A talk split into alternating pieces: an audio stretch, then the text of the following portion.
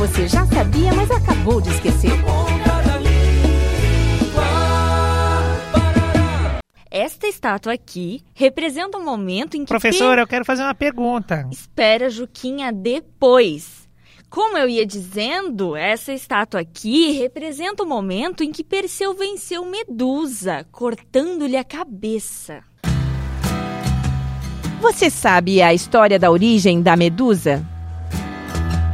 Segundo a mitologia grega, Medusa era uma sacerdotisa do templo da deusa Atena. Por ser muito bela, despertou o interesse do deus Poseidon, mas não retribuía as suas investidas.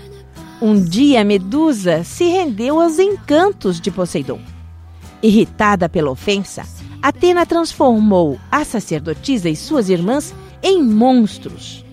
Mas apenas Medusa em um monstro mortal. Tornou os belos cabelos da sacerdotisa em serpentes e seu rosto em algo tão horrível de ser visto que transformaria em pedra quem o visse. Medusa foi decapitada pelo herói Perseu, que entregou sua cabeça a Atena. Esta passou a utilizá-la como escudo contra o mal. Professora, professora, eu quero fazer uma pergunta. Ai, o que foi, Juquinha? Faça sua pergunta. A senhora é parente da Medusa? Ela é sua mamãe?